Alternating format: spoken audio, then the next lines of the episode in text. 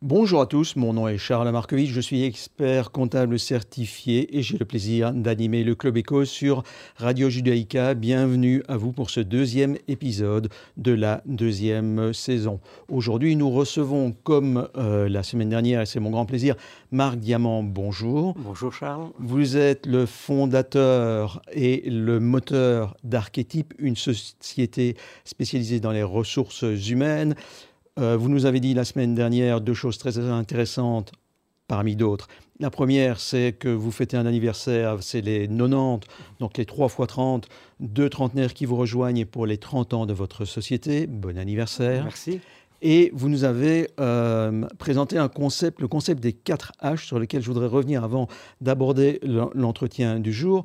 Donc les 4 H, c'est le head, le heart, euh, le hands. and le habit. Est-ce que vous pouvez en deux mots nous rappeler ça? Et puis on rappellera la proposition euh, gratuite que l'on fait à nos, à nos auditeurs téléspectateurs.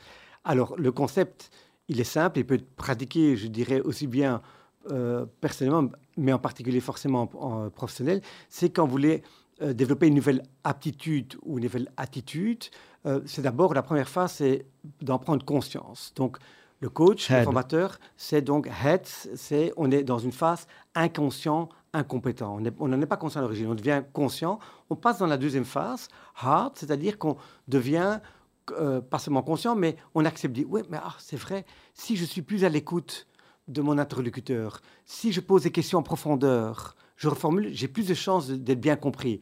J'accepte ça. Je suis encore pas capable de le faire, donc je suis euh, déjà conscient, mais incompétent. Je veux mettre à m'exercer, je vais avoir un coach qui va m'aider dans ces situations-là, de bien être à l'écoute et d'être empathique, et je vais être conscient, compétent, parce que je serai obligé de réfléchir quand j'interagis.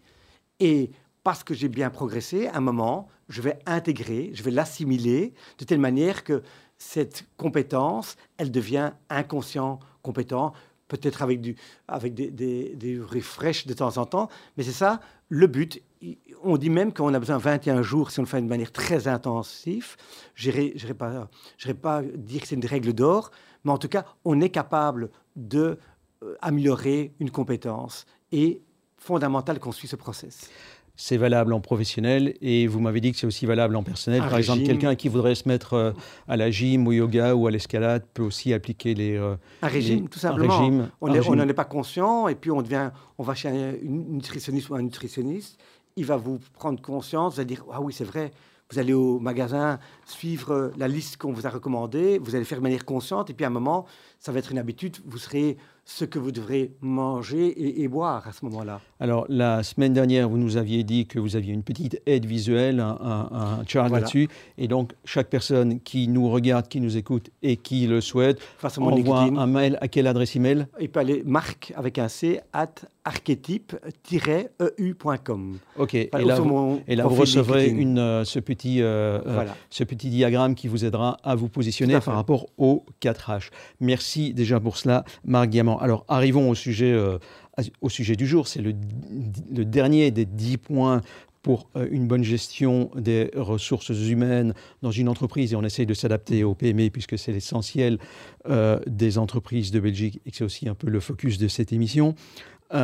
donc s'adapter au monde d'aujourd'hui, adapter la gestion des ressources humaines aux pratiques, aux habitudes, au monde en 2023 parce que dans les euh, chefs d'entreprise, il y en a qui sont plus âgés, il y en a qui sont moins âgés, il y en a qui euh, s'intéressent plus aux nouvelles technologies et d'autres euh, moins.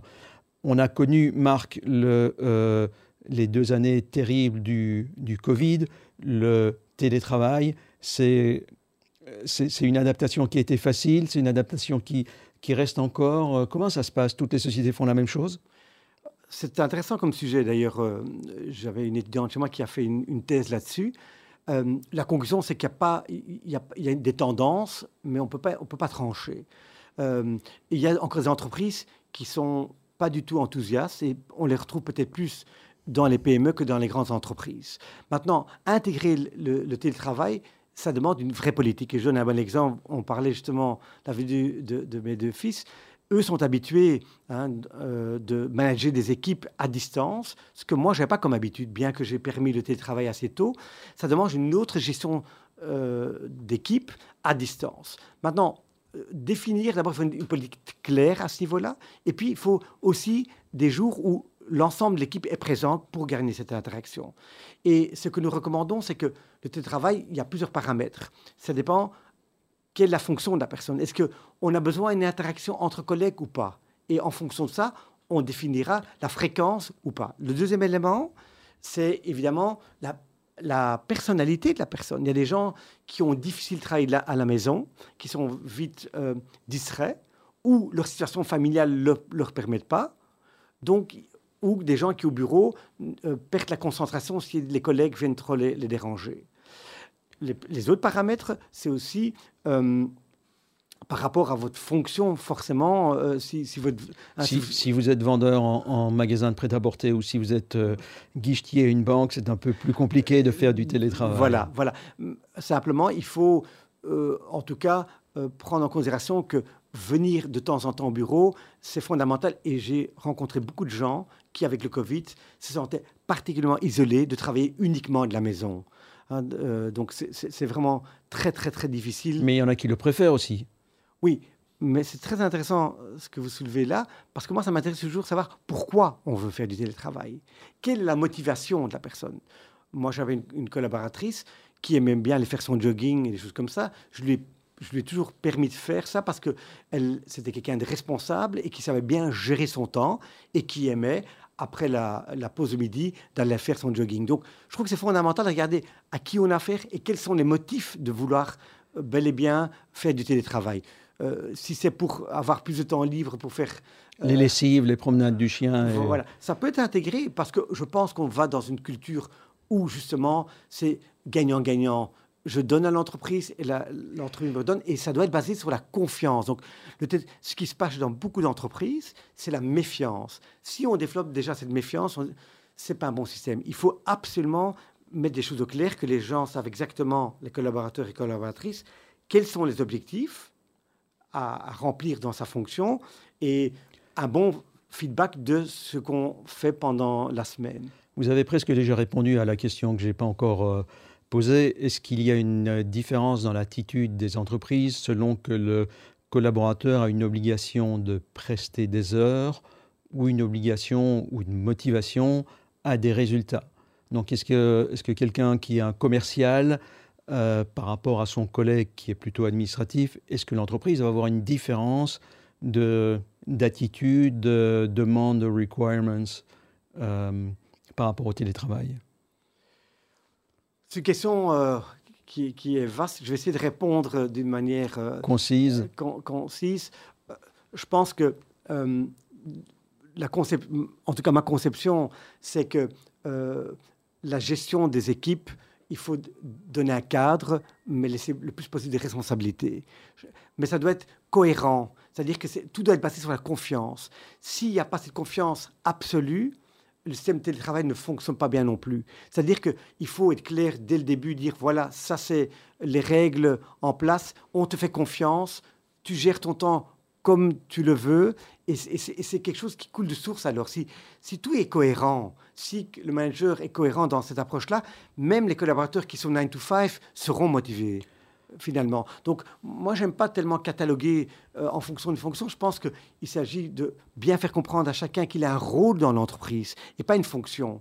Et quoi que, ce soit votre fonction dans l'entreprise, pour moi, c'est important qu'on motive tout le monde et qu'on responsabilise tout le monde. Il y a quelque chose qui, m'étonne dans, dans, ce que j'entends de votre part. J'ai lu il y a quelques jours que des très grosses sociétés comme euh, Meta et d'autres, je ne sais plus laquelle, euh, font marche arrière sur le télétravail et se rendre compte peut-être à l'appui d'études internationales ou pas, mais elles ont les moyens de se les payer, que euh, le télétravail est en fait moins, euh, rend les gens moins performants, moins efficaces que des présences euh, au lieu de travail. Je, dirais la chose suivante.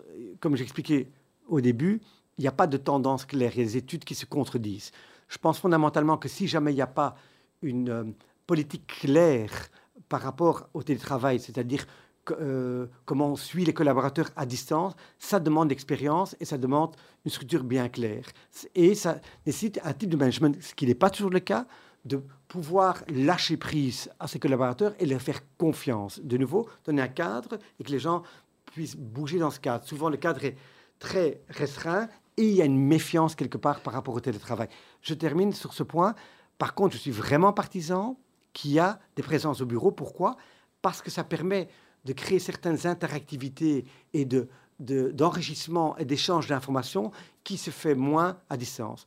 Et une des solutions, ce que nous appliquons d'ailleurs, parce que nous avons des gens qui travaillent à l'étranger, c'est d'avoir très souvent des réunions online, comme si nous étions au bureau, où il y a du temps pour l'informel également. Donc, pour terminer, je suis vraiment partisan de la combinaison des deux. Je trouve que dans un extrême ni dans l'autre, euh, c'est un système que, je recommande.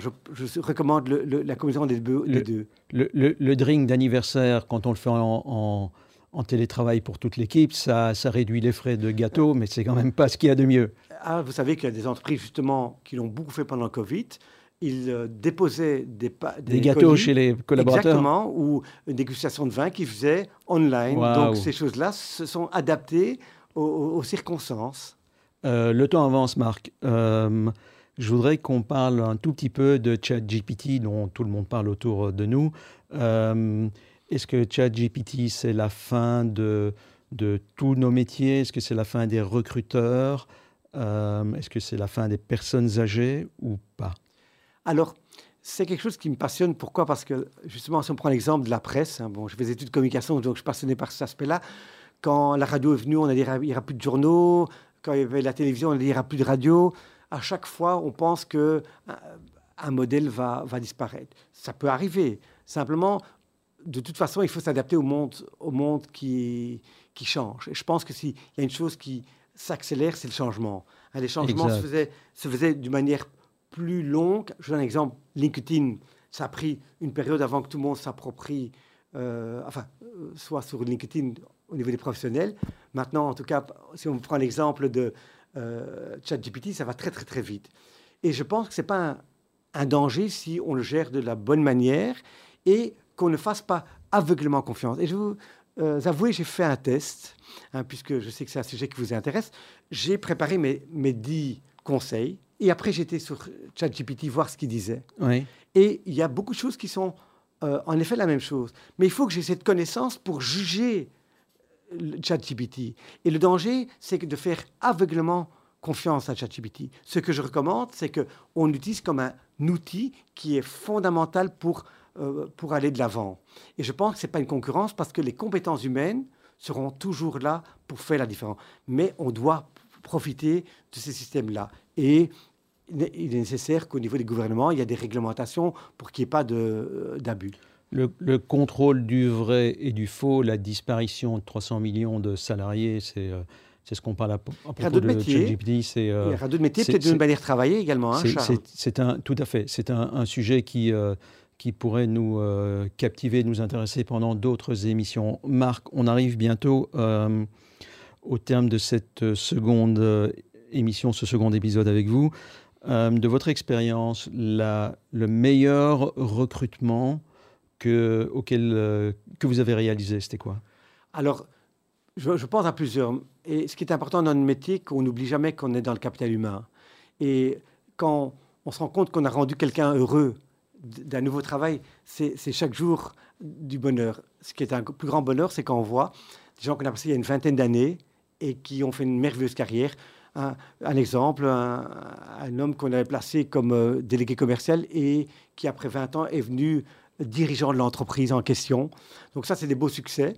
Euh, et aussi en formation, qu'on on a eu encore l'autre jour, un conflit euh, violent entre un collaborateur dans, le, dans la vente et un collaborateur dans le marketing. Et on a, on a géré ce conflit. Et ils sont sortis tous les deux avec un smile. Et pourtant, c'était très, très, très complexe comme, comme situation. Et c'est ça, on veut mettre en exergue, c'est notre boulot, c'est justement que les gens, de manière, j'aime bien le mot organique, parce qu'ils se sentent mieux, ils font des meilleures prestations et pas l'obsession de l'objectif et de la prestation. Et que peut-on euh, souhaiter à Archetype pour euh, son avenir, puisque vous êtes rejoint par... Par une nouvelle génération. Eh bien, qu'on continue encore euh, qu'on puisse fêter encore des trentenaires et puis évoluer, comme je dis, les sujets de diversité, de digitalisation, sujets qui sont des sujets d'aujourd'hui et on, en est conscient et, ça, nous, ça nous concerne. Donc, euh, d'évoluer et de, de, répondre le mieux possible euh, aux, aux demandes de nos, de nos partenaires. Parce que pour nous, c'est important l'aspect partenaire. Eh bien, Marc, je prends le pari. On parlera dans quelques mois euh, de la diversité dans l'entreprise. Ce, euh, sera, donc, euh, Steve ou Davy qui viendra le parler, qui sera avec grand plaisir. Nous accueillerons donc d'en parler. Nous accueillerons donc un, un, nouvel invité et je vous remercie. Je remercie chacune des personnes qui nous a écoutés jusqu'au bout. Si vous n'avez pas pu le faire, malheureusement, pas de problème, vous nous réécoutez sur euh, l'application de Radio Judaïka. Sur euh, YouTube, il y a une page dédiée. Vous pouvez aussi trouver euh, un lien sur LinkedIn. Je vous remercie beaucoup. Je vous retrouve très probablement la semaine prochaine pour un entretien d'ordre juridique quelles sont les assurances qu'une personne physique ou qu'une entreprise doit euh, prendre, auxquelles elle doit souscrire en priorité? Merci beaucoup d'avoir assisté à ce Club Echo. À très bientôt, Marc. Bonne continuation. Merci. À vous aussi.